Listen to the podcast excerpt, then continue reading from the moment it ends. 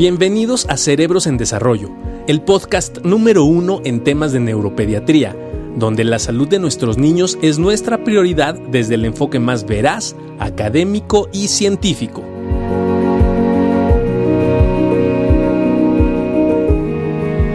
¿Cómo están todos ustedes? Espero que muy bien, Juan Carlos, ¿cómo estás? ¿Cómo está, doctor? Muy bien. Pues yo, Muchas gracias. bien, compadre, bendito Todo en orden. Oiga, este, a ver, muchas gracias por estar. Hoy vamos a hablar de un tema. La semana pasada hablamos de niños hipotónicos. Sí. Hoy vamos a hablar de niños con lo contrario. Sin embargo, quisiera, este, rápidamente, ¿no? Les quiero comentar varias cosas. La primera es que estamos- Avisos parroquiales. Avisos parroquiales. Parte 1. Parte uno.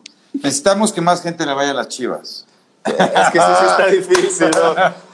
No, este, mm, parte uno. Estamos haciendo una serie de nuevos, en, la, en, en Neuro estamos tratando de reinventarnos, ¿no? Entonces, ayer tuvimos una plática padrísima que ojalá la puedan ver con Federica de Cabá, a la cual le mando un abrazo y le agradezco muchísimo.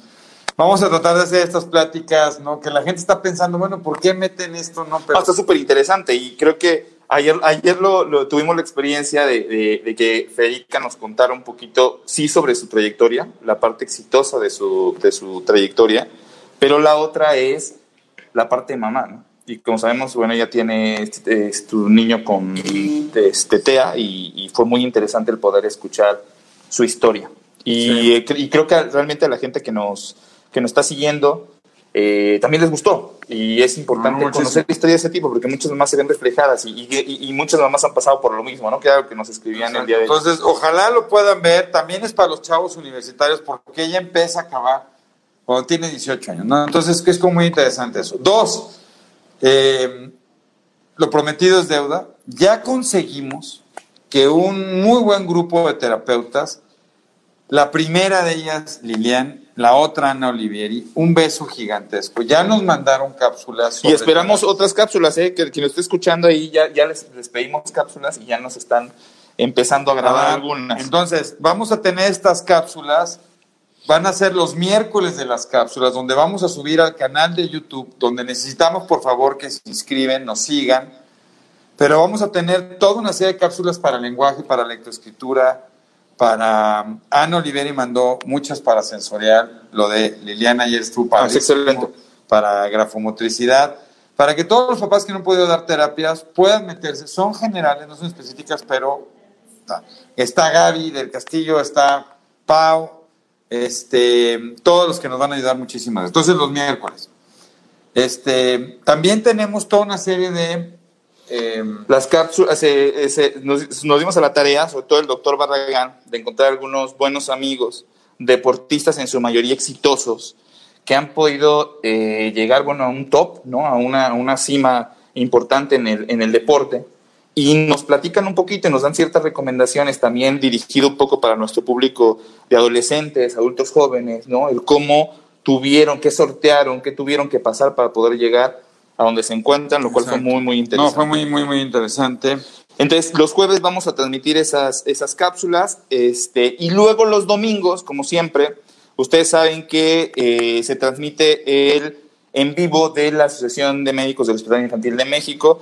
Eso se va a mantener todavía. Estamos viendo eh, nada más si nos quedamos los domingos o pasamos al jueves los en vivo. Coméntenos ustedes también qué es lo que más les apetece. Este, nosotros seguiremos transmitiendo los domingos los lives de la asociación y los jueves entonces quedarían las cápsulas con estos deportistas que están muy interesantes. Y también les quiero decir que queremos, nos está apoyando mucho el señor Alberto Martínez, de, él es el, el presidente de una fundación que se llama AME, y lo platicaba desde la semana pasada. Estamos tratando de impulsar un nuevo deporte que se llama Power Chair Football México, que es jugar fútbol. Ojalá se puedan meter todos a buscarlo. Este, ya vamos a subir un video sobre esto que nos mandó. Pero yo lo que les quiero pedir sobre todo es que yo sí quiero un equipo de las Chivas. No, Entonces, no, que- si no, conocen no. a alguien, a gente de, de Chivas Fútbol, díganles que O de los Pumas, o de los Pumas. Bueno, de los no Pumas, vamos a intentar ver cómo ayudamos para que los chavos que están en silla de ruedas con cualquier enfermedad, muchos de ellos con parálisis cerebral infantil, que tienen ganas de jugar fútbol puedan jugar. Órale, y esto es porque se está armando una liga eh, de estos chavitos. Y Alberto, ya dijimos que te vamos a apoyar muchísimo. Luego vamos a poner su, el video, vamos a poner, pero pongan Power Share Fútbol México. Wow, Por favor. Muy bien. Entonces, Excelente. bueno, yo nomás voy a hablar de lo que es la parálisis infantil, porque más o menos, para entender un poco esto, Sí. y luego ya el maestro se me arranque con todo. Fíjense que es muy interesante, porque esta palabra, por eso lo puse en azul, PCI, es, este, es muy interesante, porque la gente le tiene mucho miedo, Sí. mucho miedo. Y normalmente los papás, los terapeutas, los médicos le damos mucha vuelta para decir un niño tiene parálisis infantil. ¿Cómo se acuña el nombre de parálisis infantil? Porque a principios del siglo pasado, un cuate de repente veía que no se movía un brazo o no se movía una pierna y le decían parálisis, ¿no? Que quiere decir sin movimiento o dificultad del movimiento. Y entonces él pensó que las neuronas que controlaban eso estaban paralizadas y que alguna infección o algún proceso paralizaba esas neuronas. Estamos hablando que principios del siglo ni conocíamos esas cosas. Entonces, él quiso de- definir este término para pacientes que tienen problemas motrices. Pero es muy interesante que esto no quiere decir que tengan problemas cognitivos. Sí, no Ok. necesariamente. No Entonces, necesariamente. lo primero que es muy importante hablar, ¿no, Juan Carlos? Es, cuando tú dices que un niño tiene una parálisis cerebral infantil, lo que estás diciendo es que los problemas de movimiento que tiene en un brazo, en una pierna, en sus dos piernas, es porque hay una lesión, hay una situación en el cerebro, pues se llama cerebral. Pero no tiene que ver con retraso mental. Se puede acompañar, sí, pero no tiene que ver. Y eso lo que a mí me ayuda, si alguien me dice que tiene parálisis infantil, es decir, esto que él tiene, tiene por una lesión en el cerebro y no es Claro. músculo, no es hueso, no es nada. Es muy importante lo que dice el, el- el doctor Barragán porque gran parte cuando, cuando escuchamos la- la- la definición en cuanto a la enfermedad y nos hablan de parálisis cerebral automáticamente entendemos que no sabemos que está totalmente paralizado el cerebro, el cerebro, el cerebro no está funcionando. Sin embargo, es importante que ustedes sepan que gran parte de nuestros pacientes, como decía el doctor, tienen una, una implicación motor, es decir, existió una lesión en un cerebro que estaba desarrollando y que eso tuvo como consecuencia una lesión motora, pero gran parte de nuestros pacientes cognitivamente, en su pensamiento, en su manera de ejecutar, de pensar, de aprender, están perfectamente normales, lo cual es muy importante porque entonces tenemos que abrirnos a una serie de oportunidades que sean similares a las de un niño que no tenga ningún padecimiento motor para poderles proporcionar la educación, la integración y las actividades que podría tener cualquier otro niño. Como que decía el doctor Barragán, a lo mejor podría jugar fútbol, a lo mejor con algún aditamento, como en este caso sería la silla de ruedas. Sin embargo, cognitivamente es un niño precioso, hermoso, que piensa sin ningún eh, problema, lo cual es muy importante. También decía el doctor, pueden haber otros casos, ¿no? Donde tengamos la parálisis cerebral infantil, que evidentemente tenga una lesión eh, y que nos provoque una, una, una manifestación motora, que no mueva la mitad del cuerpo, que no mueva las piernas para abajo, que no mueva eh, los dos brazos, etcétera, y que también pudiera tener asociado un problema cognitivo, que en la mayoría de las veces tiene que ver con la magnitud de las lesiones. Es decir, mientras más grande haya sido una lesión, evidentemente eso tiene un riesgo mayor de tener una presentación tanto motora como cognitiva. Pero en muchos de los casos, solamente las lesiones podrían darnos manifestaciones motoras sin tener una implicación claramente cognitiva. Y esto tiene que ver con el proceso de desarrollo cerebral, tiene que ver con que la cognición, la parte con la que pensamos, las situaciones que analizamos, tienen que ver con un funcionamiento en la corteza cerebral. Gran parte del desarrollo de la corteza cerebral se va dando posterior al nacimiento, eso tiene que ver, y es importante que ustedes sepan que hay tres momentos, y siempre lo comentamos en la consulta, tres momentos importantes donde, pude, donde podría ocurrirle algo al niño, ¿no? Que afecte su desarrollo. ¿Cuáles son esos tres momentos? Al momento antes de que la mamá esté embarazada, ¿no? Que mamá pudiera tener algún padecimiento previo, alguna enfermedad que, bueno, ella está consciente de que la padece o a veces tampoco puede, puede no saberlo y así se embaraza, ¿no? Y entonces ahí los ginecólogos y todas las personas que tienen que intervenir en ese seguimiento tienen que estar muy, muy apegados a este para ir cuidando de una mujer embarazada que tiene una condición específica. Segundo momento, durante el embarazo. El segundo momento es ya estando embarazada, ¿qué ocurre durante el embarazo? Por eso, cuando hacemos algunas historias clínicas con ustedes, siempre vienen las preguntas de cómo te fue en el embarazo, cómo te sentiste, infecciones durante el embarazo, fiebre durante el embarazo, amenazas de aborto, amenazas de parto antes de tiempo, tuviste sangrado, tuviste infección, qué tratamientos te dieron, guardaste reposo, no guardaste reposo, etcétera, etcétera. Entonces, ese es el segundo momento. ¿Qué pasó durante el embarazo? Aquellas pacientes con diabetes en la gestación, aquellas pacientes con presión alta en la gestación, también nos interesa muchísimo porque sabemos que todos esos se convierten en factores de riesgo en el embarazo. Y el tercer momento o el tercer, el, tercer instante donde podría ocurrir algún tipo de lesión en estos cerebros que se están desarrollando principalmente es después de nacer o al momento de nacer, que eso tiene que ver con las situaciones del parto del parto, de la cesárea, después de eso, qué pasó en los primeros días, las primeras horas, cómo le fue, se fue junto con, junto con la mamá del hospital, el niño se tuvo que quedar internado en el hospital por alguna causa, requirió de oxígeno, le pusieron un casco para poder este, respirar con ¿qué es congénito? Porque la mamá siempre dice, oiga, esto fue congénito o no fue congénito.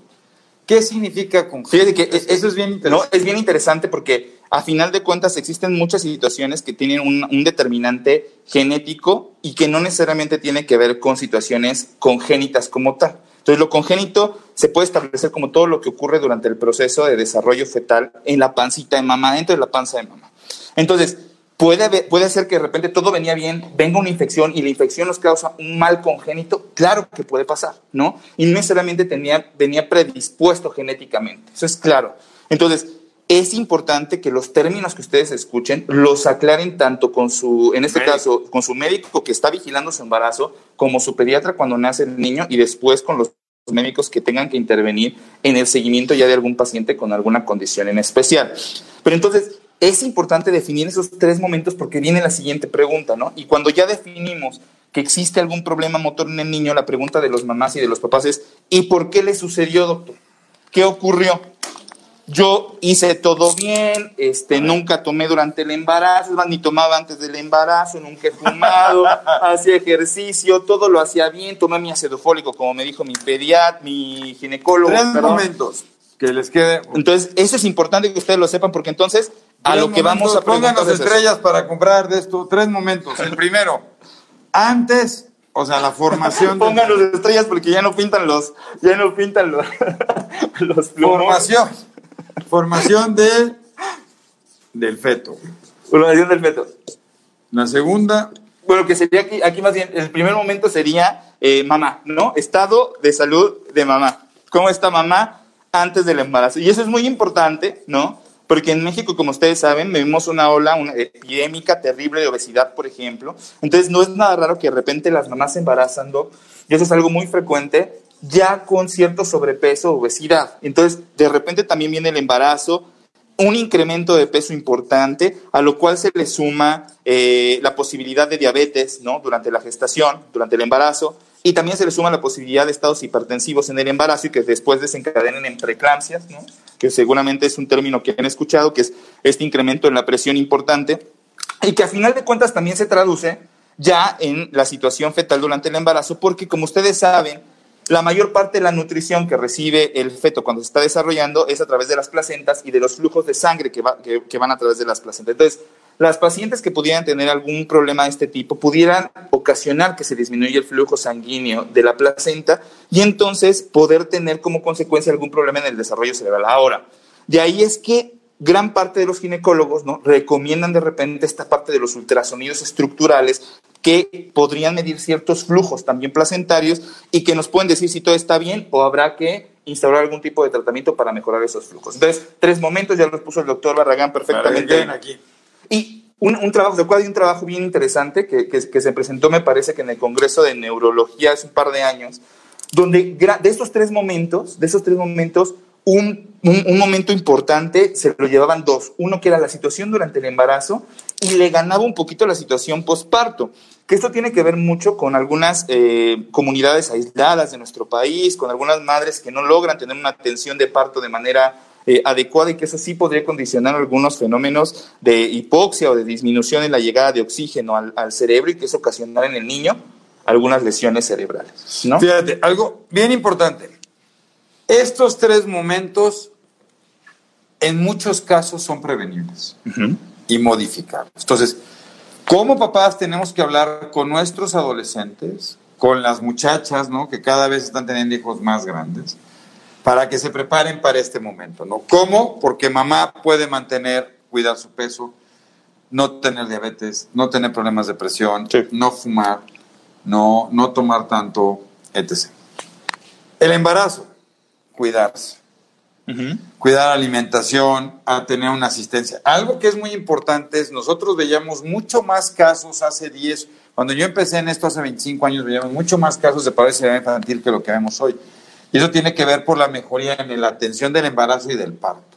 Claro.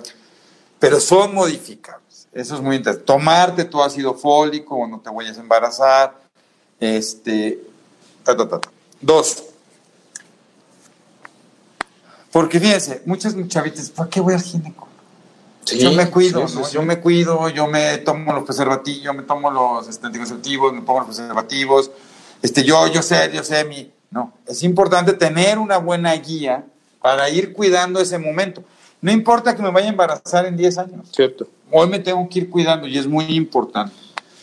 Y, perdón, por, por un- una pausa ahí. Y la otra, Doc, es la edad productiva de las madres, ¿no? Que actualmente eh, se extiende mucho más, ¿no? La- la- las mamás ahora estudian durante más tiempo, las mujeres estudian durante más tiempo, se especializan mucho más. Eso lleva, pues, prácticamente a la par que nosotros, ¿no? Lo vemos con nuestras compañeras eh, doctoras que llevan los mismos años estudiando que nosotros. Eso alarga, evidentemente, la posibilidad a veces de que empiecen a planear, por ejemplo, eh, el embarazo y muchas de ellas pasan esta edad que los ginecólogos consideran como una edad, digamos, adecuada para embarazarse. Sin embargo, no significa que no sea posible, significa que lo que tienes que hacer es No, estar no, posible lista sí es posible. y posible hasta, hasta, hasta edades más avanzadas, pero, pero vamos, Pero el, cuentas, el- el- el óvulo claro, con los que nace la mujer, nace desde... El esperma tiene un recambio constante. El óvulo, ¿no? Con los que nací, los tengo. Entonces, por eso hay que reconocer que entre más grandes es el embarazo, tienes más riesgo. Ya no a veces los riesgos de problemas de nutrición o de otros problemas que ocurren en las chavitos, pero lo que estamos viendo hoy son más problemas de formación Sí. del sistema nervioso. Entonces ha sido muy interesante porque en las causas de parálisis cerebral que podemos aquí enlistar, y son muchas, como decía Juan Carlos, lo interesante es que, este, y no estamos viendo aquí lo- los, los comentarios, ¿no? ahorita, ahorita Debbie, Tenemos- agradecemos a Debbie que nos está ayudando, a Débora, ayudando. gracias. Yo, yo quería ver si podíamos verlos. Ah, ahí están, ¿no? Muchos, ¿no? Ok, entonces, este, es interesante porque las causas son múltiples, les decía, pero sí hemos visto un cambio, afortunadamente, de problemas de asfixia o de falta de oxigenación a otra. Ahora, aquí puse medio el corazón porque a veces las mamás no entienden qué pasa si el corazón falla, sí. No hay como para qué. Gracias. ¿Para qué sirve el ácido fólico? Claro, ahorita lo platicamos. Bueno, este, rápido para ir respondiendo las preguntas, que es algo que también queremos hacer. El ácido fólico nos permite prevenir algunas lesiones en la, en la, en la médula espinal en los niños, que si seguramente, seguramente lo he escuchado, que es, algo que se llama espina bífida, ¿no? Por ahí. Este, A este es- nivel. Es más bajito, no es más abajo, en la parte de la médula, y has escuchado de repente la espina bífida, que es cuando la médula no alcanza, lo voy a hablar de manera general, evidentemente es para, para mamás la información, cuando no alcanza a cerrar el espacio donde la médula tiene que ir por dentro y entonces queda expuesta, se llama espina bífida. Este, y, y de alguna manera el ácido fólico te ayuda a prevenir ese tipo de situaciones. Eh, el ácido fólico se tiene que, que- que consumir incluso antes de quedar embarazadas. Sí. es muy importante que ustedes lo sepan. Ya si de repente empezamos con el consumo, ya estando embarazadas, ya pasando algunas semanas y demás, sigue funcionando, sin embargo, funciona mucho mejor si empezamos a consumir ácido fólico de manera planeada antes de Sí, porque acuérdense que la formación del sistema nervioso central es de lo primero que se da. Y se da en las primeras ocho dosis. Así es. Entonces, es cuando tengo que cubrir y es cuando cubre el ácido fólico. Bueno, aquí no salió como yo quería. Pero eso es bien importante, ¿no? Es que aquí estamos viendo. ¿Saben qué? Pero sí de vuelta y ya y que nos las ponga de para alcanzar a ver, porque Está no bien. tengo tan buena vista como el doctor Barragán. No, no, no, yo tampoco. Bueno, entonces, entonces parálisis infantil es ¿qué puede hacer? Puede haber un problema en la formación de la corteza cerebral o del tejido, que eso se llaman problemas de malformación. O también le llamamos problemas de displasias corticales. Displasia. Como decíamos, no, viene del sufijo, prefijo, me fijo, dis, dificultad, alterado, plasia, formación en griego. La otra son las lesiones de por hipoxia, que es cuando el corazón no llega a sangre. Acuérdense que el corazón suben las carótidas, penetran al sistema nervioso central y va de la periferia hacia adentro. Pero qué bonito dibujo hizo, maestro. ¿eh? Sí, te gustó. Me gustó. Me gustó. Ah. Está muy, muy padre. Por fin me dices que te Muy gusta algo en lo que hago. bueno, está muy bien. Te te- Ah, lo excelente. Mira. Entonces, eso es importante porque las lesiones que, porque a veces es bien diferente. La lesión que se da en el prematuro, ¿por qué en el prematuro es diferente la lesión en el de término? La digo rápido, la Sí, complementas. no, adelante, adelante. Porque normalmente los vasos sanguíneos en el prematuro son tan delgados como un cabello. Y entonces, entre más joven nazca, es más delgadito y se rompe fácilmente. Y eso genera lesiones a este nivel, las hemorragias intraventriculares. Y lo que lesiona son las fibras. En el niño de término, esto ya no pasa porque ya se corrigieron, pero cuando hay falta de oxigenación, la lesión lo que queda más bien es alrededor de unas alas que tenemos que se llaman ventrículos. Y esto se conoce como leucomalacia. Buenos días, Leti. Villarreal. Saludos hasta Monterrey. periventricular.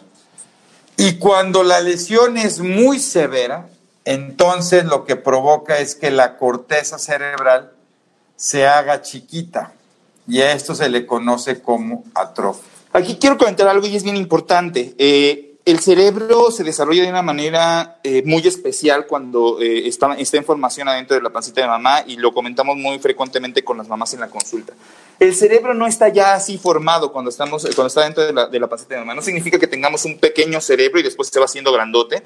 El cerebro se forma de una manera muy peculiar. Entonces, cuando hablaba el doctor de ese tipo de malformaciones, es importante que ustedes sepan que, eh, y ponemos un ejemplo muy burdo a lo mejor, pero es como cuando ustedes construyen una eh, barda en su casa. Lo primero que hacen es pedir el camión con tabiques. Más o menos es lo primero que hace eh, eh, eh, en la formación del ser humano, es una primera señal. Lo primero que hace es formar neuronas, que en este caso serían los tabiques. Lo primero que hace es una producción de neuronas, empieza a producir muchas neuronas, en este caso muchos tabiques, y los deja apilados ahí esperando el momento para empezar a formar esa barda.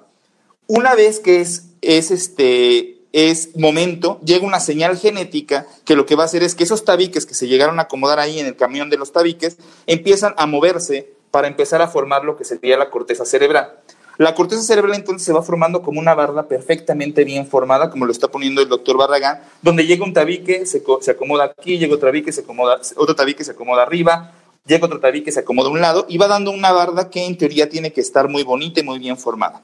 Sin embargo, durante ese proceso de señalización genética, de, esa de esa indicación genética, pueden ocurrir varias cosas, y ya lo platicábamos, puede haber diferentes factores durante el embarazo o el desarrollo del embrión y el feto que podrían ocasionar entonces que esa barda no se formara de una manera tan bonita y que un tabique no quedara perfectamente bien apilado al otro, sino que a lo mejor llegara y en lugar de colocarse acostadito, como lo puso aquí el doctor Barragán, llegaron y se acomodaron parados unos, otros se acomodaron acostados, otros se acomodaron uno encima de otro y adelante del otro, cuando no deberían de estar ahí. Eso se llama entonces displasia cortical, una alteración en la formación, en la configuración de la corteza cerebral que como consecuencia nos puede causar problemas motores o bien a la larga problemas epilépticos.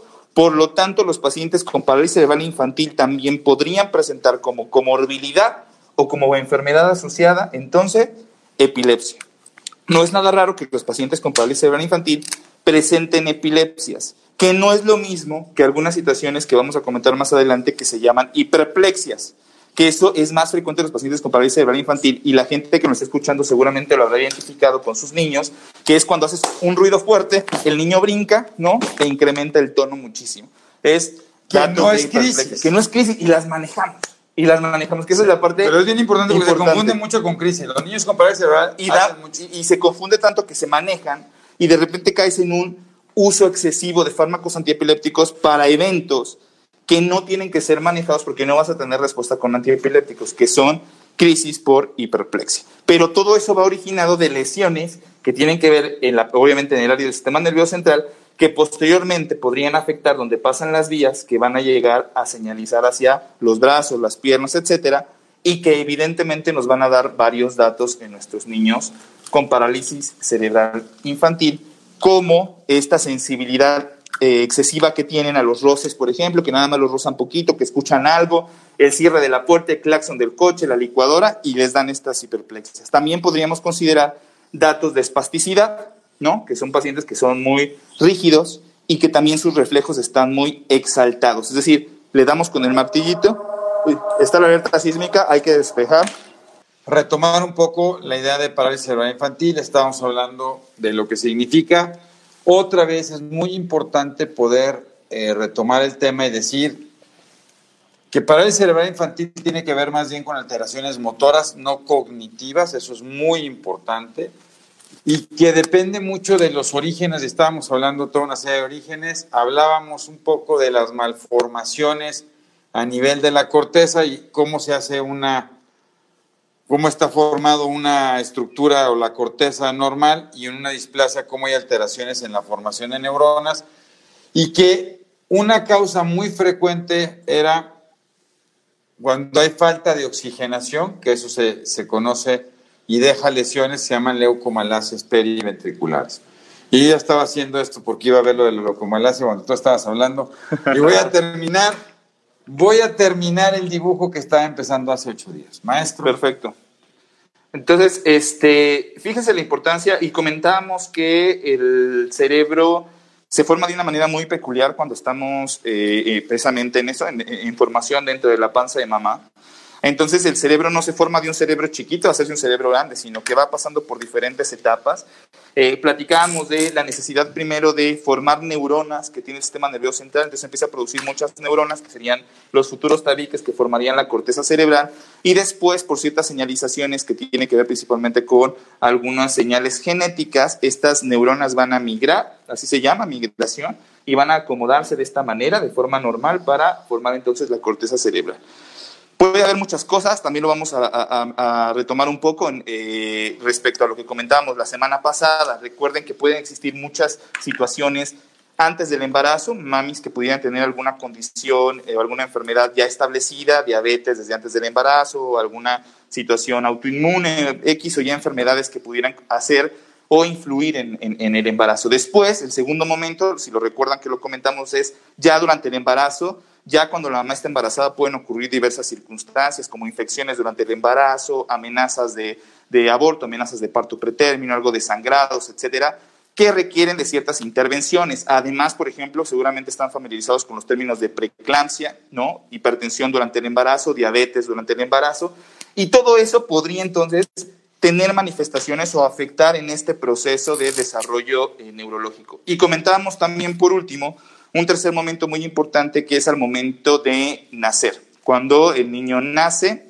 cuando eh, estamos en buenas eh, circunstancias para recibirlo, cuenta con todo el, apoyo médico para hacerlo y es lo que actualmente ocasiona que estemos recibiendo niños que incluso pueden ser cada vez más pequeños. Eh, ahora se pueden recibir niños cada vez más prematuros a diferencia de hace algunos años, y es porque la tecnología también ha avanzado y la capacitación de los médicos, evidentemente, también junto con ello, y esto permite entonces que podamos recibir pacientes cada vez más pequeños. Sin embargo, mientras más pequeño es un niño, se llama prematurez, mientras más prematuro es, evidentemente el sistema nervioso central también va a estar muy, es muy delicado y se puede lesionar o se puede dañar con cualquier cambio de presión, cualquier cambio de oxigenación, y esto nos podría dar como consecuencia entonces las lesiones que platicábamos que vienen en el sistema nervioso central, principalmente en la parte de las cortezas motoras, y que podrían ocasionar entonces en los pacientes con parálisis cerebral infantil manifestaciones precisamente de ese tipo. Y podemos ver pacientes que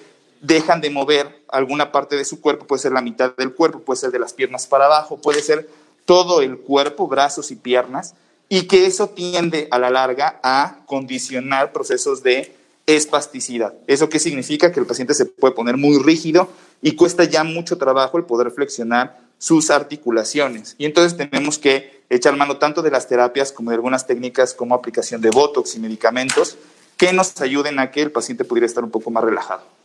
Aquí el doctor Barragán está haciendo una vía que es muy importante y que esta vía que ven en azul es la que nos permite el movimiento prácticamente de las extremidades, pero si se dan cuenta viene conectada desde la corteza eh, cerebral. Y evidentemente cuando yo me voy a mover tengo que planear el movimiento y esa área me va a permitir también ejecutar el movimiento junto con la participación de otras áreas eh, cerebrales, pero por lo regular y lo, que, y lo que está marcando el doctor en el tracto piramidal es donde encontramos la mayor cantidad de lesiones en los pacientes con parálisis cerebral, lo cual condiciona lo que se llama síndrome piramidal eh, y que eso nos da un sinnúmero de manifestaciones que podemos encontrar asociadas a parálisis cerebral eh, infantil. ¿Como cuáles?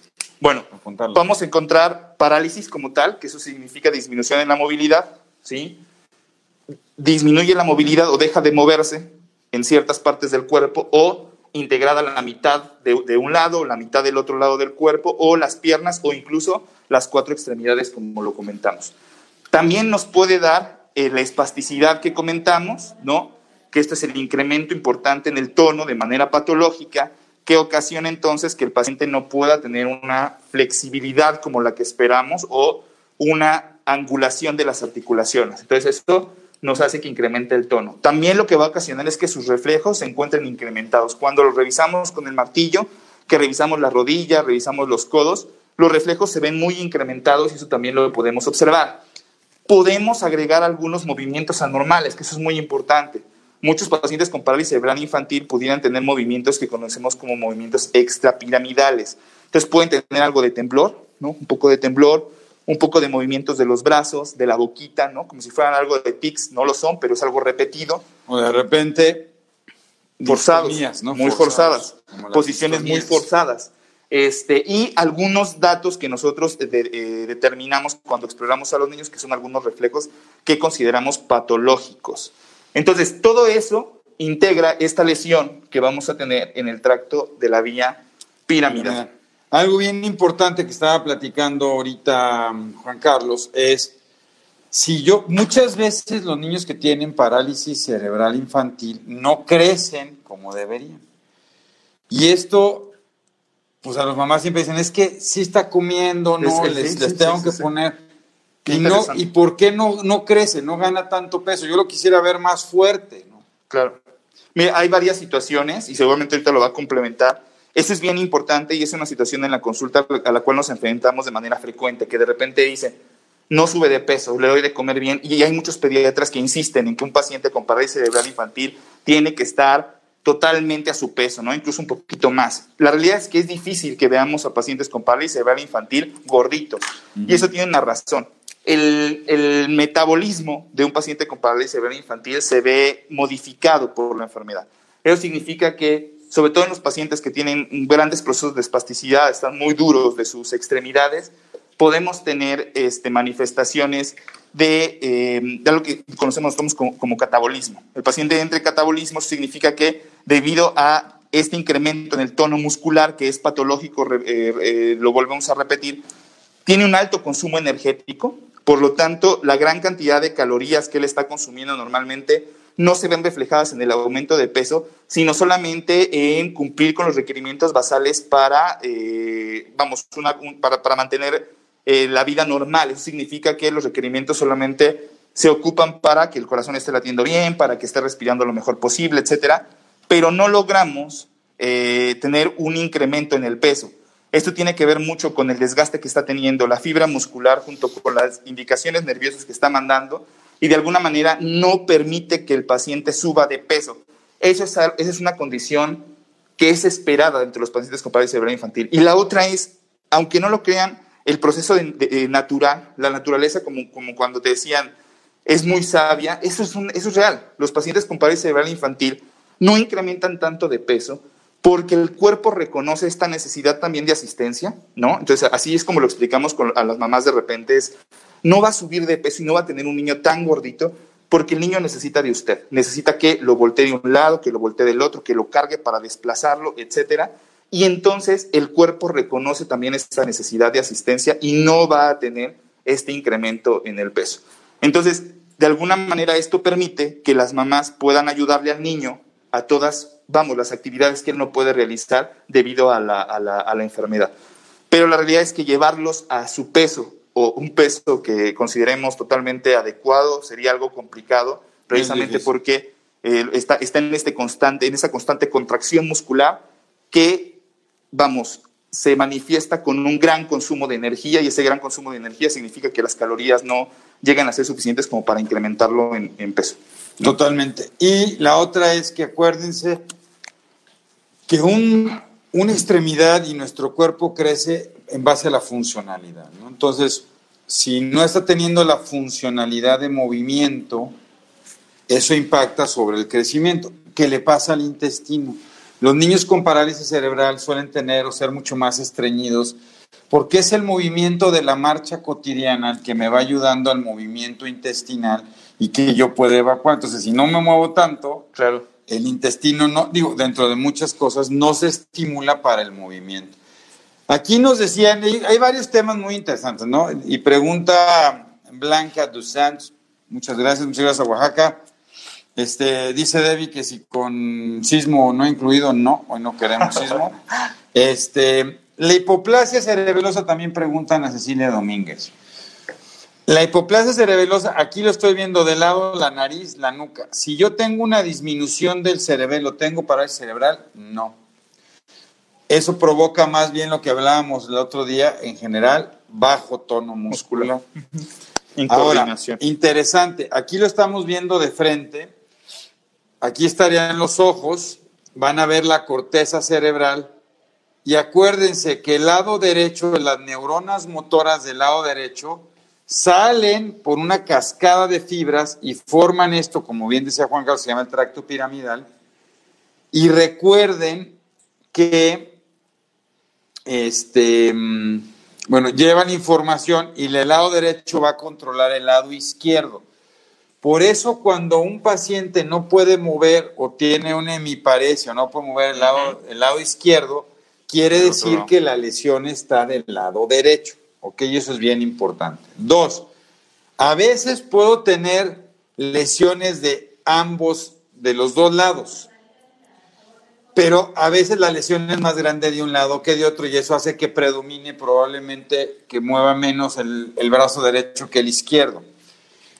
Otra cosa muy importante, porque a ver, algunas mamás dicen, bueno, ¿por qué mi, hay niños con parálisis que los cuatro extremidades están afectadas, otras que se afectan más los brazos que la pierna, otra vez, depende dónde se da la lesión. De la magnitud de la lesión, de la cantidad de corteza cerebral que tengamos eh, con el problema afectada, y eso nos va a dar al final de cuentas las manifestaciones eh, clínicas. Em, lo que decía el doctor Barragán es muy cierto. La gran eh, eh, mayoría de los pacientes que tienen una afección en las cuatro extremidades tienden a dejar de moverse de manera significativa. Entonces, el movimiento depende prácticamente del desplazamiento que hagan los cuidadores con el niño. Eso puede llevar a muchas otras cosas, ¿no? La, la inmovilidad puede llevar a perpetuar entonces la espasticidad, disminuir obviamente la movilidad, eso incrementa la espasticidad, sobre todo si no tenemos un adecuado programa de rehabilitación. Y como comentaba el doctor Barragán, también la disfunción eh, neuronal que existe eh, a través de, eh, o en el intestino, y la otra es la falta de movilidad que hace que no hagan del daño. Entonces no es nada raro que lo que comentaba el doctor Barragán es muy cierto, los pacientes con parálisis infantil pueden ser muy estreñidos como, como dato principal. Y la otra, bueno, son todas las comorbilidades que a lo largo de la vida estos pacientes pueden ir presentando. Sobre todo, tenemos muchos problemas, y lo comentábamos la vez pasada, cuando se asocia a epilepsia. Eso puede pasar, eso puede ocurrir porque si existe una lesión en la corteza cerebral y la corteza motora principalmente, esto puede dar manifestaciones como eh, epilepsia También podemos tener otro tipo de complicaciones y esas son las, las, asociadas a situaciones, por ejemplo, de posición o situaciones ortopédicas, donde la misma espasticidad pudiera provocar algunas posiciones viciosas en los pacientes, como usted decía, una contracción. Recuerden que este, este incremento del tono es involuntario, por lo tanto los pacientes pueden guardar algunas contracturas o tener algunas contracturas que son, eh, vamos, muy incómodas, muy dolorosas y que de alguna manera tenemos que tener alguna asistencia ortopédica para poder mejorar esa postura, ¿no? A veces hasta cirugías que liberen, ¿no? Algunos tendones. Y ahorita tocamos el tema porque hay un tema muy interesante desde si le pongo o no le pongo órtesis. Saludos. Saludos, Julio Chanona, querido amigo. Muy bien, muy bien. Rápido, mire, hay una pregunta muy interesante y es, ¿la parálisis cerebral se da como lesión de esta vía? Puede ser de la corteza cerebral o de la vía. ¿Qué origina esta lesión? Muchas cosas. Puede ser porque no llegó sangre, acuérdense, y lo puse así, no vienen las carótidas, y luego entra como estos canales de riego, donde va el canal grandote y van saliendo los canales de riego. Cuando disminuyen el canal principal, lo que más se afecta es lo más distante. Entonces, al estar lo más distante, es la lesión que se da pegada al ventrículo y eso se llama leucomalacia periventricular. Pero a lo mejor es porque tiene una mitocondriopatía y la mitocondriopatía lo que produce es que los vasos sanguíneos también, los vasos chiquitos produzcan una lesión a lo mejor en este nivel. A lo mejor el niño tiene una cardiopatía congénita y fue un trombo, tapó unas venitas y se lastimó aquí. Claro. Al final lo que se lastima es la vía, aunque el origen es muy diferente. Claro, que hablábamos un poco, y por ejemplo, eh, recordando ahorita el fin de semana, ¿no? Algún paciente que, tuvimos la oportunidad de ver en la consulta, este, algún chaparrito por ahí de 18 días de vida, me parece, con, con factores de riesgo importantes, bajo peso al nacer, este, asfixia perinatal, ¿no? Eso se corrobora al momento de que los pacientes nacen, se toma una muestra del cordón umbilical y podemos observar si estuvo muy ácido el pH del cordón, de la sangre del cordón, y eso nos da una orientación a que el paciente realmente pudo haber tenido una baja importante de oxígeno durante el proceso de nacimiento. Me tocó en, este caso en la consulta, y evidentemente lo que haces es hacer una revisión general para darte cuenta de algunos... Eh, situaciones. Es difícil en los pacientes recién nacidos, eso también hay que aclararlo. es, muy complicado porque puede ser que esté todo normal, que él mueva sus piernas, mueva sus brazos y no tenga ningún problema, hasta que vas observando la ganancia de habilidades que vas esperando poco a poco y que pronto tenemos para ustedes preparadas una serie de, clases de este tipo hablando de neurodesarrollo y de qué esperar con los meses conforme los niños van creciendo, ¿no? Que va a ser muy interesante. Y que no le digan y no le cuenten. Exactamente. Entonces, es bien importante porque tú lo revisas, está normal. Eso se llaman factores de riesgo neurológico. Todo lo que decía el doctor Barragán anteriormente, si el paciente tuvo una infección eh, o, la mamá tuvo, tuvo una infección cuando estaba embarazada, si tuvo amenaza de parto, si tuvo diabetes gestacional, si tuvo preeclampsia, pero además de eso hay un bajo peso al nacer y además de eso hay un APGAR, que es la calificación que le ponen a los niños cuando nace, que está bajito, ¿no? O sea, que dices, híjole, casi reprueba, por decirlo de alguna manera.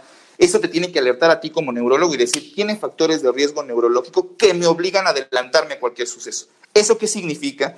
Que tengo que aprovechar... Bueno, que esto, perdón, esto se llama recién nacido de alto riesgo neurológico. Que no quiere decir que tengo una lesión, pero que tengo que vigilar. Claro, es, lo que iba. No, no, no tiene una lesión porque prácticamente tú lo ves, está moviendo, está comiendo bien, está durmiendo bien, no tienes mayor problema, pero tienes que fijarte entonces en todos estos antecedentes con el fin de aprovechar que el cerebro se encuentre en un desarrollo pleno. Hay que recordar que el cerebro crece aproximadamente 10 centímetros durante el primer año de vida. Eso no va a volver a ocurrir.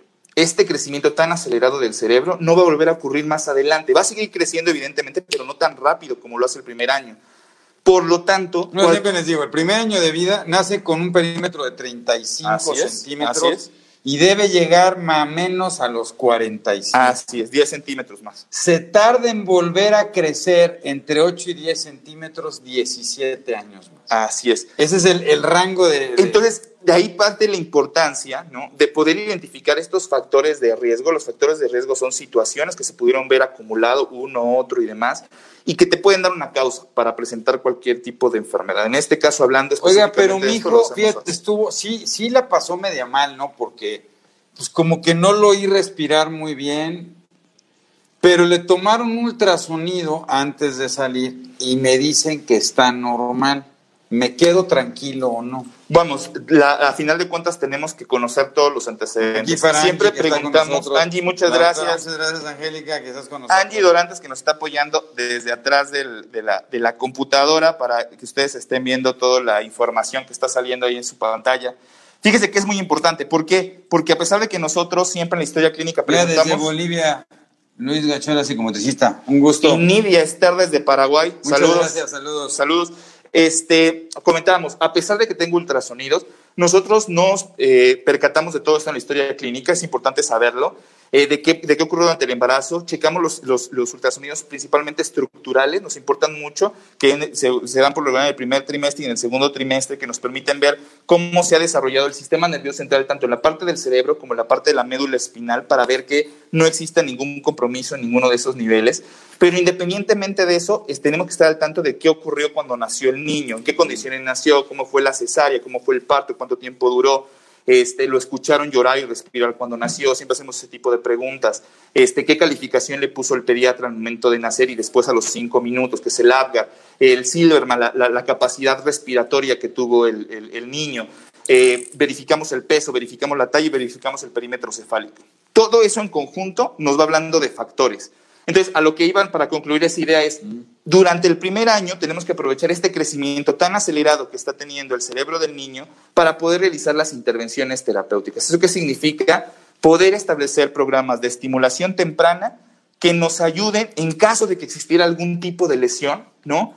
A que ésta pudiera mejorar y pudiera ayudar a través de la estimulación temprana a que se rehabiliten las zonas lesionadas, ¿sí? Y que esto pudiera tener un mejor pronóstico, favorecer el pronóstico del niño para la adquisición de habilidades, en este caso. Ahorita quiero que hables de eso porque hay una pregunta muy interesante. Ahorita lo platicamos. Dice, ¿cómo puedo formar nuevas neuronas? Ah, no, vamos en tiempo. Bueno, nomás quiero decirles tres o cuatro cosas muy importantes. La primera es, mi hijo tuvo factores de riesgo, nació y se ve bien y le tomaron un ultrasonido. El ultrasonido solo me permite ver esto. Entonces, a veces puedo no ver regiones de la cabeza en el ultrasonido que tengan una Claro. afectación. Claro. Por eso, ojo, aunque tenga un ultrasonido no quiere decir que no tenga un problema. Dos, es que a veces la espasticidad no se da en los primeros meses y Muy se puede importante. tardar hasta los seis, cuatro o seis meses. Entonces, a veces eso confunda mucho porque la mamá me dice, oiga, es que mi, mi- mi hijo estaba muy bien Sí, y de sí. repente se empieza a poner sí, mal. porque hay otra pregunta ahí, mi hijo de repente tuvo autismo. No, tiene una lesión. Por eso, cuando vemos los antecedentes que tú decías, es muy importante decir, tengo que tomar una imagen y yo no puedo hablar, o sea, sí puedo hablar de parálisis cerebral infantil, pero es súper importante definir, como decíamos, el origen. Y para eso necesito una resonancia magnética de cráneo, definitivo. O la otra es que el cerebro va a ir cambiando los primeros cinco o seis años de vida. Entonces, si yo tengo una imagen muy temprana, primero o segundo mes, puede ser que no vea algunas causas, porque me ha tocado muchos que dicen, es una parálisis cerebral infantil idiopática, o sea, ¿quién sabe por qué le pasó? No, todas las parálisis cerebrales tienen un origen, todas. No hay así nada que haya parecido. Ruth, a Perú, saludos. Ah, Ruth, Saludos. que estás muy bien en Perú, ya acaban de levantar la cuarentena. Perfecto. Ok, entonces, eso es bien importante. Tengo que encontrar el origen, porque, yo te lo vas a explicar muy bien, es, es muy diferente. eh, La parálisis cerebral infantil, y que en México tenemos cerca de 600, 700 mil niños con parálisis cerebral infantil, pero los orígenes son muy diversos. ¿Por qué unos niños con parálisis cerebral tienen epilepsia y otros no? Porque depende dónde está la lesión. Si la lesión está donde están las neuronas, además de la parálisis, va a tener epilepsia. Pero si resulta que tiene la lesión aquí, donde no hay neuronas más que las fibras, no va a tener epilepsia. Si está muy cercano de los ganglios basales, que son los que mueven, anormales. va a tener movimientos anormales. Movimientos Son- anormales, mayor espasticidad, no depende mucho de las zonas lesionadas. Por eso lo que comentaba el doctor de la importancia de tener un estudio de imagen que nos ayude sobre todo tanto a ustedes como a nosotros a entender la situación por la cual está pasando el niño y qué esperar. ¿no? ¿Y Identificar y el pronóstico. Porque yo siempre digo, papás, es que el pronóstico cambia. Y sobre todo, pues esa pregunta es, ¿se pueden formar neuronas o no? Pues depende, porque si la lesión está en un lugar que no hay neuronas, aunque yo pudiera hacer neuronas, pues al final el problema son los caminos. Que no significa que no pueda tener mejoría con el proceso de rehabilitación, lo cual es muy interesante. Por eso las intervenciones, por eso las intervenciones son bien importantes y, y tempranas. y tempranas. Vamos a hablar y vamos a regresar un poco al tema anterior que vimos hace un par de semanas de niño hipotónico. Eso que decía es muy importante. Entonces, no cuando tenemos la lesión de inmediato el paciente se pone espástico, incrementa todo el tono que decíamos y todo esto que ocurre. Por lo regular lo que tenemos de manera inicial es un paciente con el tono disminuido, hipotónico. Ese es el primer dato que nos habla de que algo anda mal con el niño cuando lo revisamos y el tono, la actitud del niño cuando está chiquitito, que es cómo tiene colocados sus brazos, cómo se colocan sus piernas cuando lo acostamos en una superficie plana, etcétera, y muchas cosas que nosotros exploramos, por lo regular nos orienta de forma inicial a que el niño tiene un tono bajo. Posteriormente, conforme va pasando el tiempo, si realmente existe una lesión que nos va a sugerir parálisis cerebral, el niño se va a ir poniendo espástico, va a ir incrementando el tono, pero de forma inicial vamos a tener un tono bajo. Eso es muy importante. Después, lo que decía el doctor Barragán, dentro del proceso de rehabilitación, esto es muy, muy, muy importante que ustedes lo sepan. El cerebro tiene que reconocer que requiere de ciertos elementos, en este caso, que requiere de que su brazo del lado derecho funcione, si es donde está la lesión. ¿Eso qué significa? Si el cerebro deja de reconocer que el brazo lo tiene que ocupar, en ese, en ese momento automáticamente el cerebro deja de mandar impulsos, deja de mandar señales hacia esa extremidad que está dañada.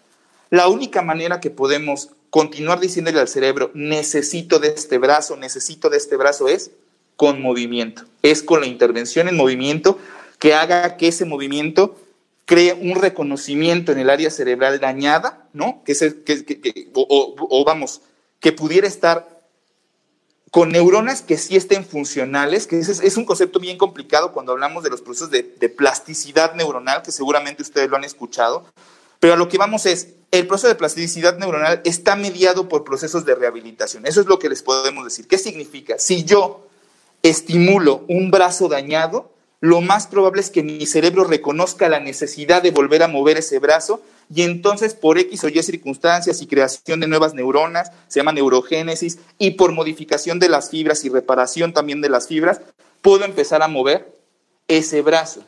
Lo que ocurre es que al, estar el cerebro en desarrollo, al ser más pequeño, tengo más posibilidades de que esto ocurra. ¿Sí? Por eso el tiempo del primer año es un tiempo dorado para poder iniciar la rehabilitación. Dice Iván Rodríguez, te mandamos muchos saludos, un fan destacado. Muchísimas gracias a todos nuestros fans destacados que nos han ayudado. Les estamos preparando algo, algo ahí con mucho cariño. Pero Iván dice algo muy importante, estimulación temprana, definitivo. Alto riesgo neurológico, estimulación temprana. Oiga, ¿por qué pasó? No sé, hay que intervenir.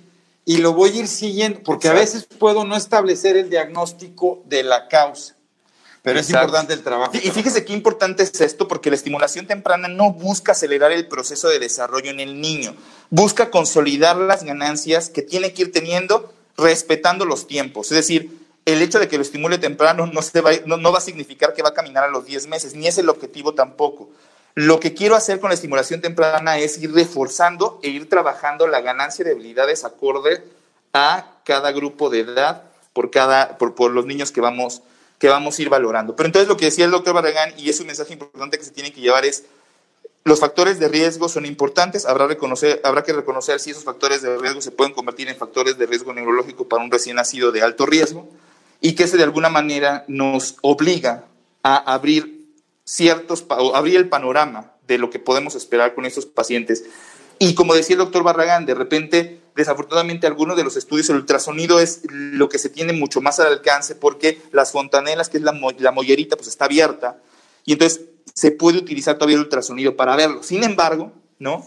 como decía el doctor Barragán, nos sirven mucho para ver los ventrículos, ¿no? Y casi siempre es una imagen. Para hemorragias. Exactamente, para hemorragias o sangraditos que puedan estar justo en las regiones pegaditas a los ventrículos. De repente se nos complica un poco más con las regiones corticales y demás. Sin embargo, bueno, el ultrasonido sigue siendo de mucha utilidad y lo seguimos utilizando. Sin embargo, depende mucho también, doctor, de la evaluación neurológica que, que se hace en el niño. La exploración neurológica que se realiza nos va a dictar la necesidad de hacer X o Y cantidad de estudios, ¿no? un electroencefalograma, una resonancia magnética, alguna otra valoración, la intervención genética, etcétera, etcétera, ¿no? La realidad es que la- lo, lo que siempre comentamos es la exploración física, el conocer al niño, el verlo, el revisarlo, el tocarlo, el sacar los reflejos, el ver la- el tono y demás, nos va a dar una orientación mucho más precisa de lo que va requiriendo en cuanto a estudios. Majo. Eh, Pasasa, ¿cómo estás? Gracias por estar aquí con nosotros. Eh, ahorita hablamos un poco del tratamiento. A Miriam, no. Desde Colombia, muchísimas gracias, Juan Pablo. Muchas gracias. Colombia, Juan Pablo, muy bien. Muy bien, muchísimas Mónica, gracias. otra fan destacada, Mónica Soriano. Mónica, muchas gracias. Muchas gracias por estar con nosotros. Muchas Bueno, gracias. ahora, entonces, es bien importante saber el origen y con eso puedo saber por qué se están dando otras comorbilidades, como puede ser la parte de eh, Gris, ah, la Gris, la mamá de Messi. Muchísimas gracias, como Glis, siempre. Glis, un abrazo. Sí, Eh, un abrazo. super fan, super fan de de este nuestro super destacado. Entonces, y el otro día me decía algo bien interesante, ¿no? La mamá, es, si se afecta la motricidad, ¿se pueden afectar otras funciones? Sí, se puede afectar el lenguaje.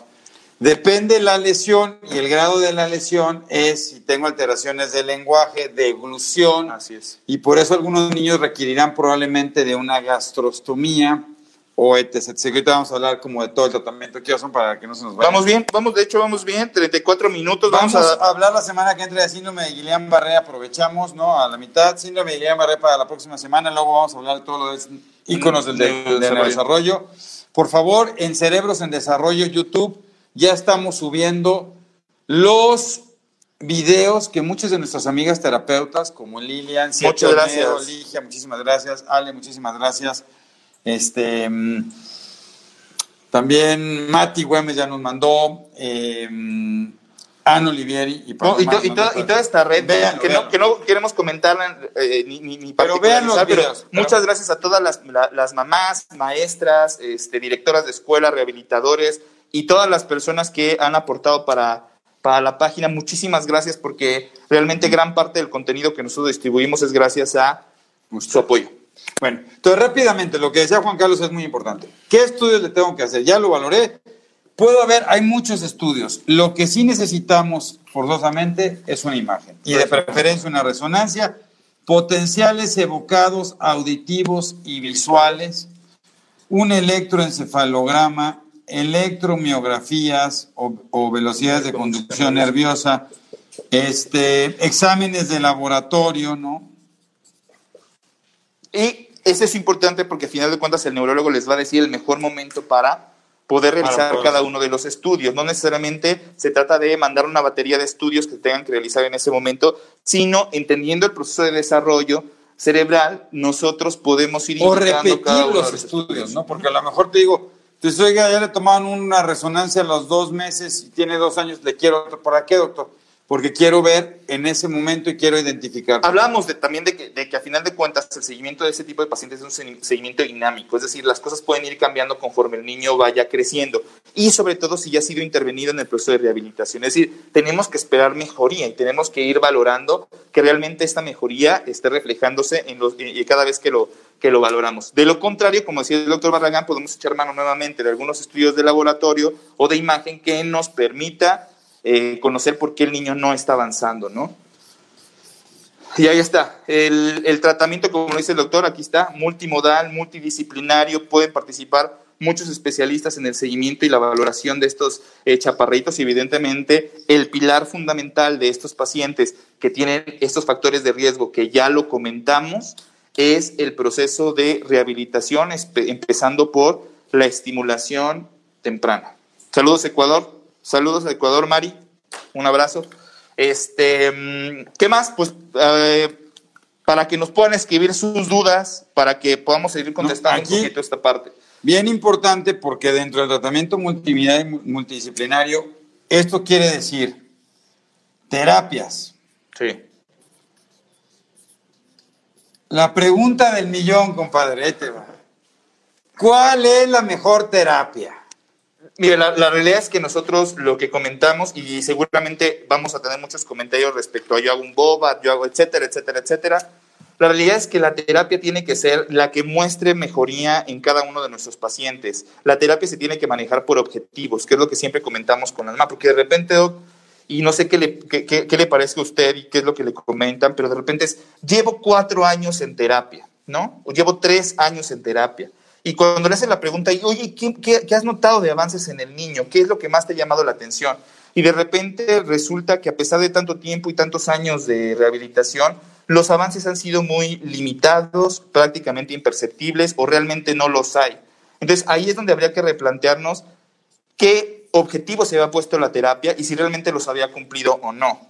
Los procesos de objetivos también tienen que tener un tiempo, eso se tiene que platicar muy bien con su rehabilitador para poder ir identificando qué esperar y cuánto tiempo darle al niño para poder presentar esta mejoría. De lo contrario, como lo comentamos, esto puede ser dinámico y podemos brincar entre diferentes terapias. No, se me olvida una, perdón. Sí, sí, sí, es complicado, pero si, si, si debemos de brincar de diferentes terapias por las necesidades del niño, eso puede ocurrir, que de repente pase de un tipo de terapia a otro tipo de terapia, o pase hidroterapia, pase tanque terapéutico, tanque para la ¿Cómo se llama la húngara? Si no, Entonces, de alguna manera necesitamos conocer el caso para poder hacer ese tipo de sugerencias. Y la otra, como le decíamos, es ver si los objetivos de la terapia eh, se han ido cumpliendo poco a poco o no tenemos avances, que eso también puede ocurrir. Bueno, pero por eso yo siempre les digo, es súper importante saber por qué se dio. Claro. Porque el pronóstico y la velocidad, o sea, si mi hijo tiene un año en terapia no, y no ha avanzado como yo quiero, ¿por qué? Depende de muchas cosas. Miren, Velarde, de Pedro. Depende de muchas cosas. No es lo mismo tener una displasia cortical que tener una leucomalacia, que tener una mitocondriopatía. Eso modifica el pronóstico y el desarrollo. Que hay una, una, una, colega pediatra ¿no? que siempre nos pide, hablen de mitocondriopatía, hablen de mitocondriopatía. Lo, lo haremos, lo haremos próximamente. Es un tema un poquito muy específico, más bien. No es un poquito, es muy específico. No hablando de Pero lo haremos, lo, abordaremos. Lo abordaremos. Pero bueno, a mí me interesa mucho esto para que sepan. Lo importante es empezar el proceso terapéutico. Sí. Y lo más rápido posible. Lo más rápido posible. De repente es, híjole, es que no te, me dijeron que voy, tía, o Bogta no es lo más. Bueno, y tengo Boba, Boba, tengo Filadelfia, Filadelfia. ¿Por qué? Ahora, es, es, una pregunta muy interesante. Si yo estoy haciendo, si estoy haciendo Boba, ¿puedo hacer al mismo tiempo Boitia? O no me conviene. O si estoy haciendo Filadelfia, puedo hacer un boite modificado.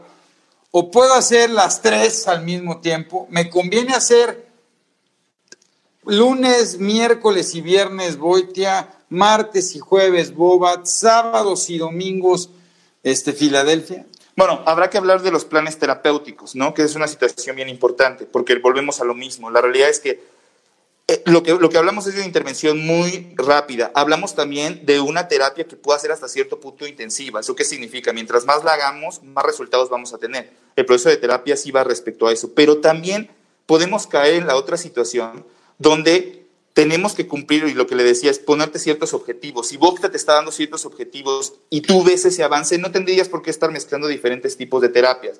Lo que sí se puede hacer es a lo mejor tener la mayor cantidad de sesiones posibles al día, considerando todo lo que esté alrededor del paciente con parálisis cerebral infantil. ¿Esto qué significa? Por ejemplo, eh, la cantidad de kilocalorías que requiere la dieta, la parte del sueño, la parte de comorbilidades, etcétera. Pero la, la, verdad es que no es ni que esté contraindicado, ¿no? Ni que no lo puedas sugerir, que de repente, ah, bueno, pues toma tres terapias distintas al, al día, ¿no? Sin embargo, creo que tienes que tener una terapia que te ponga objetivos e ir viendo si esos objetivos se están cumpliendo. Eso es lo más importante. Entonces, ese van planes terapéuticos y físicos. Sí, claro. Estamos, estamos, recuerden que todo esto estamos platicando de terapia que va a mejorar el proceso de mm, eh, motor, motor, motor, motor acá. En esta parte, sobre todo, porque ya hemos hablado anteriormente de que la parálisis cerebral infantil no necesariamente, y incluso en la mayoría de los casos, podría no tener alguna manifestación cognitiva.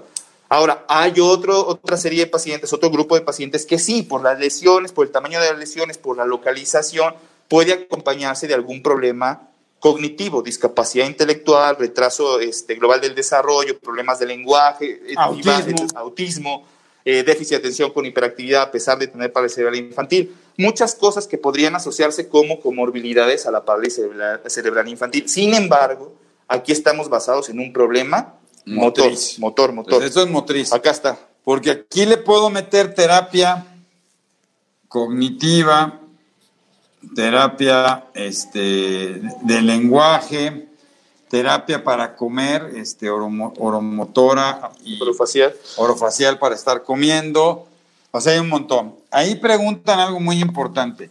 Si yo, ¿qué- que además de las terapias, ¿qué necesito? Pues lo tiene que ver un ortopedista. Porque ahí preguntan, ¿se asocia con escoliosis? Claro. Muchísimo. ¿Por qué? Porque la, la postura anormal, sobre todo los que tienen cuadriparesia, que están Claro. afectados todos, van a tener una mala postura y van a afectar la, la- la columna. Claro. No solo la columna, sino un problema que hay que estar vigilando muy frecuente en la cadera. Totalmente porque estos acuerdo, chicos cierto. pueden hacer displasias de cadera, se les puede salir. Luxa- Entonces, luxaciones las luxaciones. también, ¿no? Hay que trabajar muy tempranamente, desde muy chicos, y no esperarme para lograr y poder el objetivo de evitar que haya, haya luxación Sí, de ¿qué, cadera. qué se hace? Muchos saludos. Ruth, Ruth, saludos. Este, lo que se hace es un monitoreo a través de, de placas, de radiografías de la columna. Se van midiendo ciertos ángulos y dependiendo de la desviación que vaya teniendo esta escoliosis, es el tratamiento. A veces hay, tra- hay tratamientos donde se hace higiene de columna y tratamientos de rehabilitación y dependiendo de esta desviación que tenga, a veces pueden ser algunos procedimientos, que evidentemente hablamos de desviaciones más severas. ¿no? más severas, quirúrgicas y sobre todo si está generando, porque cuando se, imagínense que, imagínense que la escoliosis, nomás para tocar ese tema, es un, es un tema gigante, pero no es lo mismo si yo tengo, están mis pulmones, ¿no? Están mis pulmones y aquí está la, col- la columna. Y esto me da una cierta complianza. Imagínense si esta columna de repente se hace para acá. ¿Qué va a pasar con el tórax? El tórax se hace más pequeño, el tórax, y eso evita y complica la respiración y el trabajo cardíaco. Se llama complianza pulmonar. Entonces, si un chico por la escoliosis está teniendo dificultades o dolor, probablemente el tratamiento... Hay que revisarlo y como le decíamos, seguimiento es lo más importante, el poder hacer los estudios que se requieran con eh, tiempo oportuno, de manera oportuna, nos puede ayudar a mucho. Vamos a contestar algunas de las preguntas que, Fármacos. que se van, que, que- que- que nos están haciendo. Este, vamos a, bueno, acá, acá depende mucho de, de cada uno de los pacientes, ¿no? Este, y depende de cada una de las manifestaciones que vaya teniendo. Por ejemplo, si hablamos de espasticidad, podemos utilizar ciertos relajantes musculares que nos Relajantes musculares. que nos ayuden con esto, por ejemplo, y ahorita a ver algunas de, de- de las preguntas que nos hablan a lo mejor de los tratamientos que están recibiendo. Relajantes Este, musculares básicamente en dos tipos, ¿no? Los, los Saludos, Yanis, Yanis, Andy, preciosa. El más claro ejemplo de superación de este tipo de enfermedad. sistémicas y locales. es.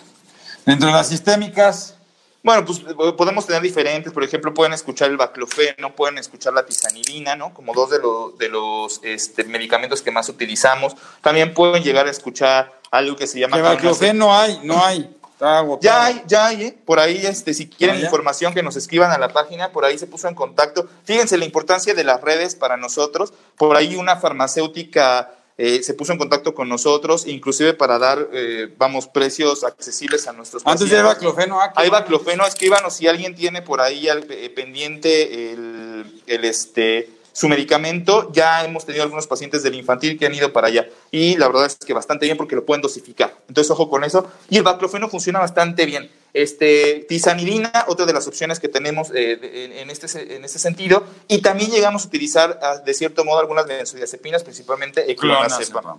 El clonazepam, que de repente es un poquito eh, difícil, incrementa un poco las secreciones, sobre todo en pacientes que tuvieran demasiada dificultad para el movimiento, para deglutir y demás, puede incrementar las secreciones. Te tienes que ir conociendo a cada uno de los pacientes para ir eligiendo, evidentemente, los medicamentos. Sí, baclofeno nada más rápido, baclofeno genera menos sedación que tizanidina y que clonazepam y tiene un efecto más a nivel de la médula que a nivel de la corteza.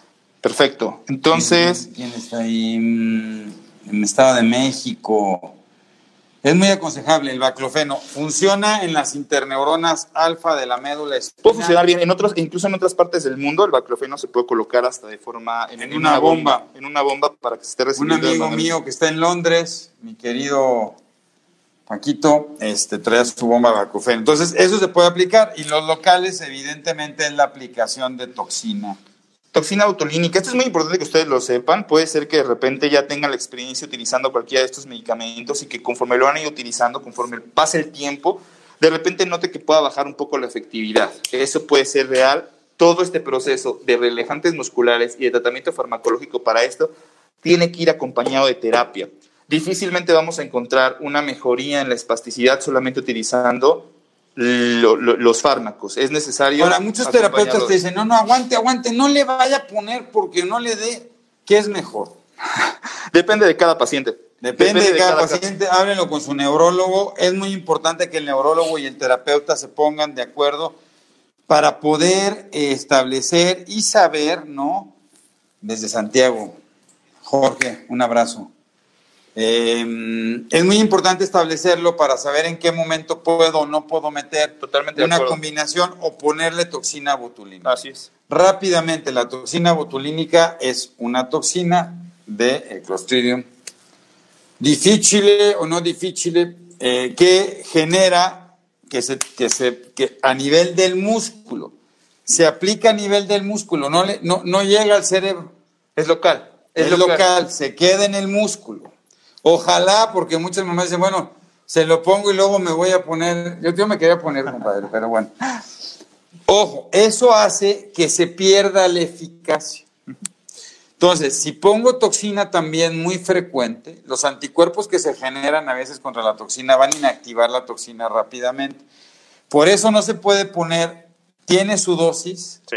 no puedo poner en todos lados y tengo que dejar pasar para volver a aplicar en el mismo músculo por lo menos determinados meses, dependiendo del músculo. Por eso a veces los papás quisieran estar poniendo no y depende de los músculos. Por ejemplo, el músculo del chamorro o el de los gemelos es un músculo mucho más fuerte que a lo mejor el músculo. Claro.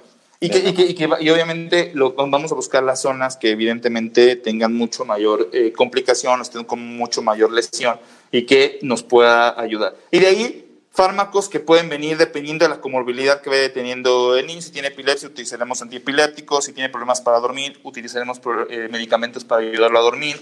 Este, si tiene problemas de atención, también lo haremos. El maestro Chico etcétera, Posada etcétera, etcétera. Entonces, Oye, a ver. este, los niños pueden regálanos, algunas. Sí, claro, eh, bien importante. De hecho, este, sobre todo los pacientes con parálisis cerebral infantil que tienen un- un- una situación de mucha espasticidad o que tienen mucha hipomovilidad, el problema de sueño puede existir, incluso tienen algunas posiciones especiales para poder dormir.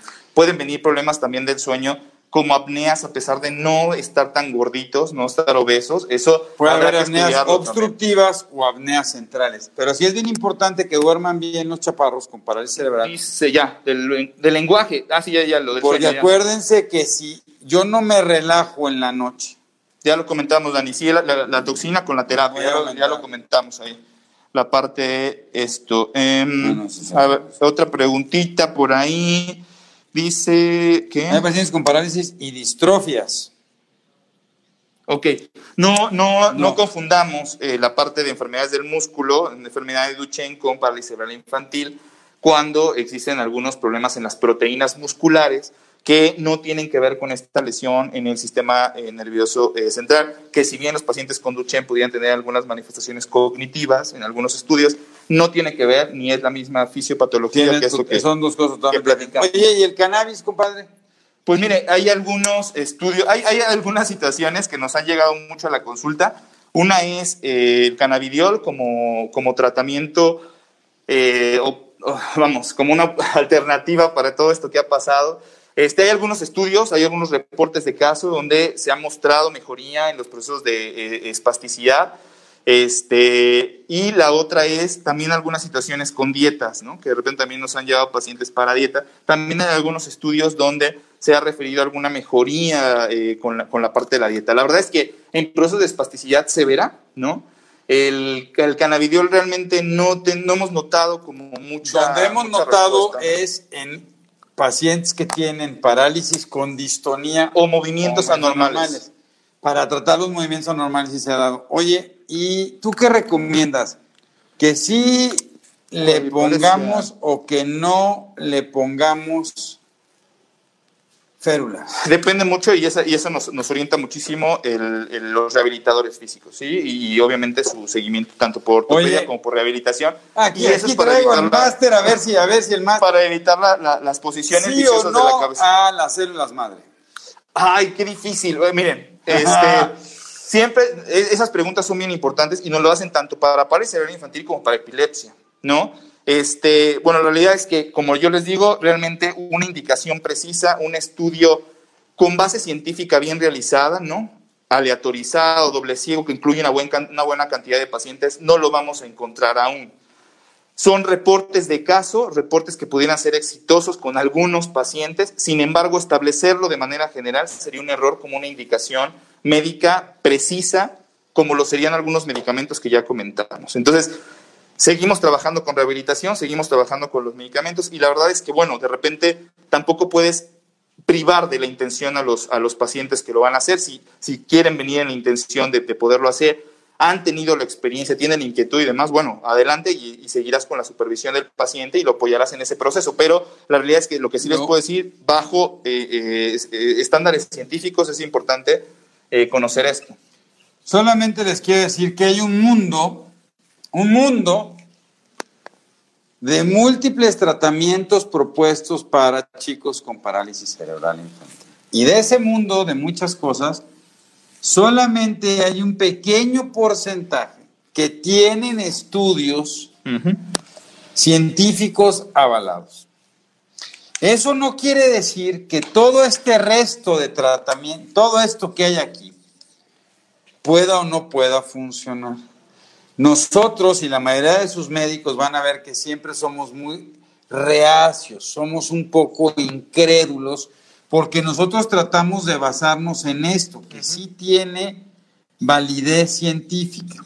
Para nosotros lo que siempre decimos y lo hemos discutido, y tengo muchas mamis muy lindas que le han intentado de todo, ¿no? Y se han movido por todos lados.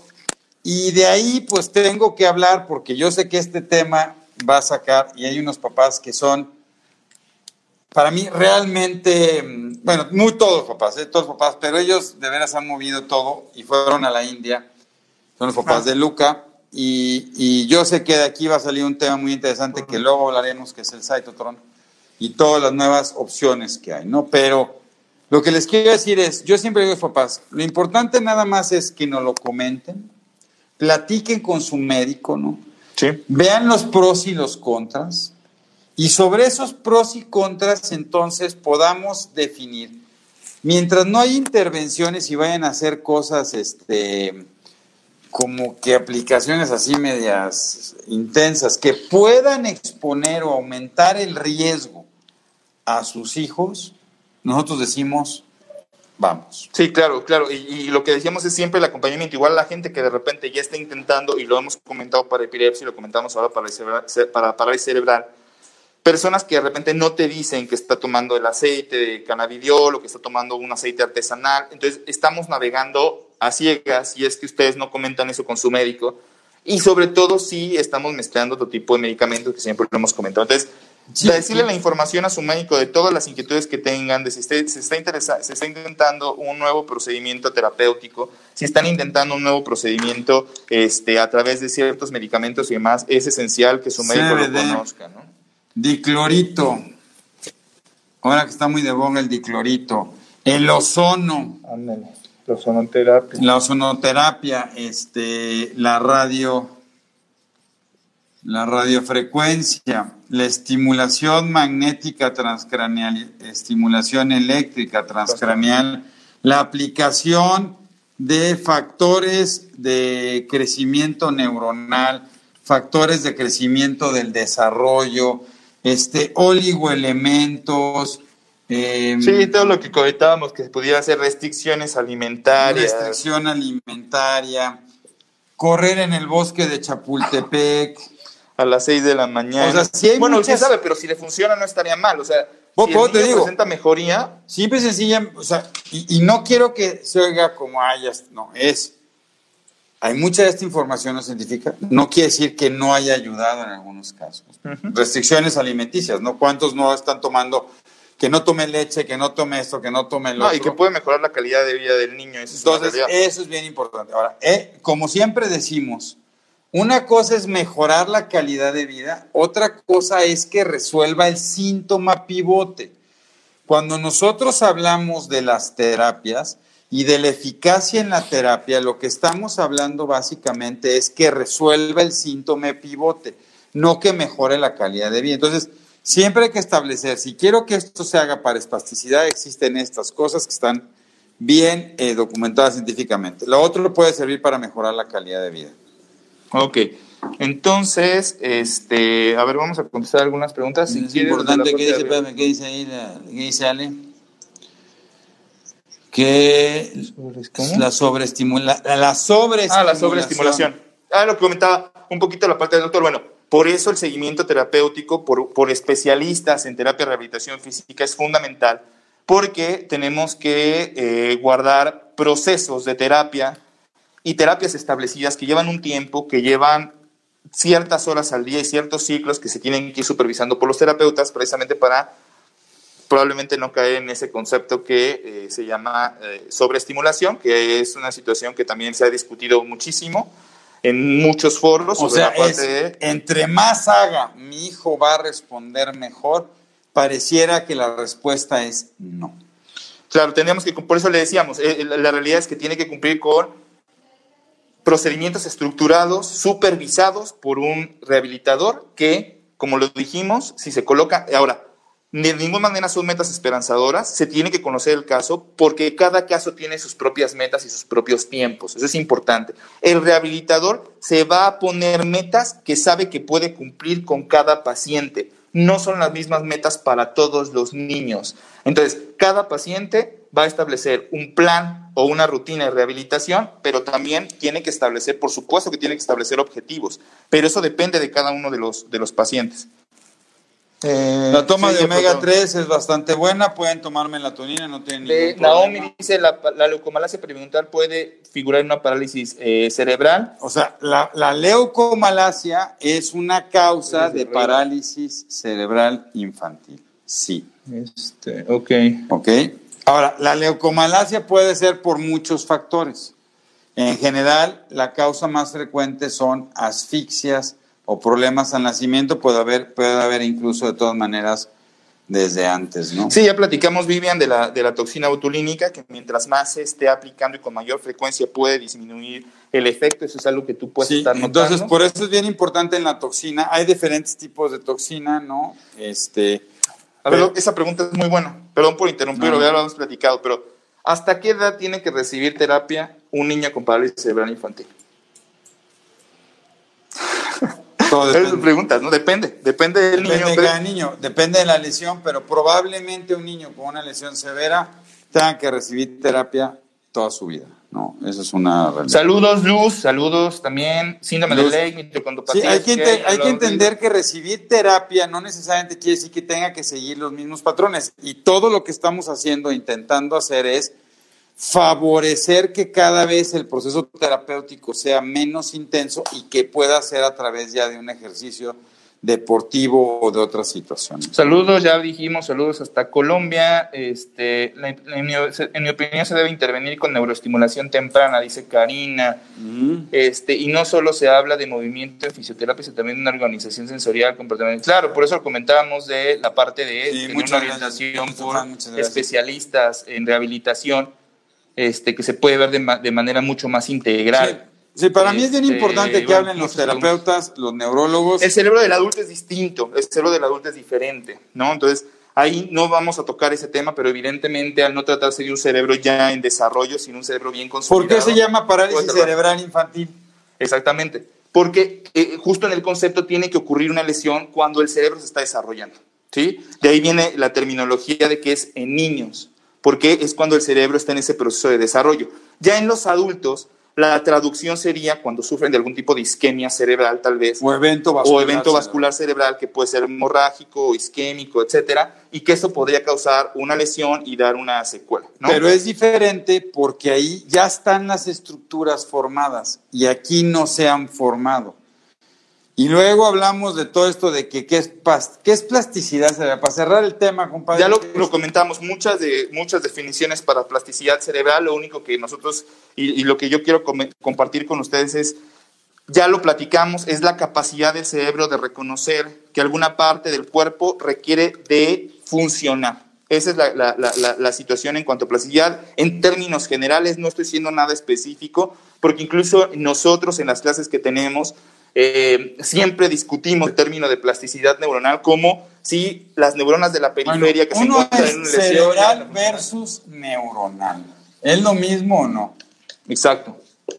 Y, y, lo que, lo que comentaba, ¿no? Nosotros discutimos siempre, ¿no? Porque existen diferentes intervenciones, diferentes definiciones y muchas discusiones para definir el concepto de plasticidad. Eh, una es que algunas de las neuronas que existen en la periferia de una zona lesionada podrían adquirir la capacidad de eh, poder eh, recuperar la función de esas neuronas que ya no están funcionando por la lesión. Por eso. Esta neurona es motora, esta neurona es motora. Y esta se la lastimó. Tienen la capacidad de... ¿Qué va a pasar? ¿Qué va a pasar? Porque esta controlaba el brazo y esta controla la pierna. ¿Qué, qué es plasticidad? Es que esta neurona controle el brazo y controle la pierna. ¿Ya estamos? Ya. Ya estamos diciendo, O es que las neuronas alrededor se conviertan para ser la neurona. O es que todas estas empiezan a ser fibras para controlar.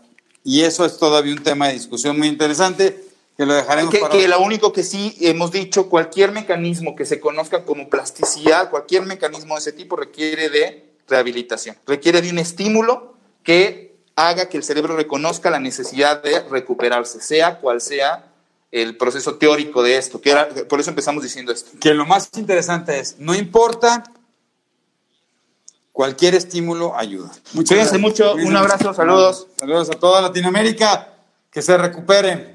Saludos.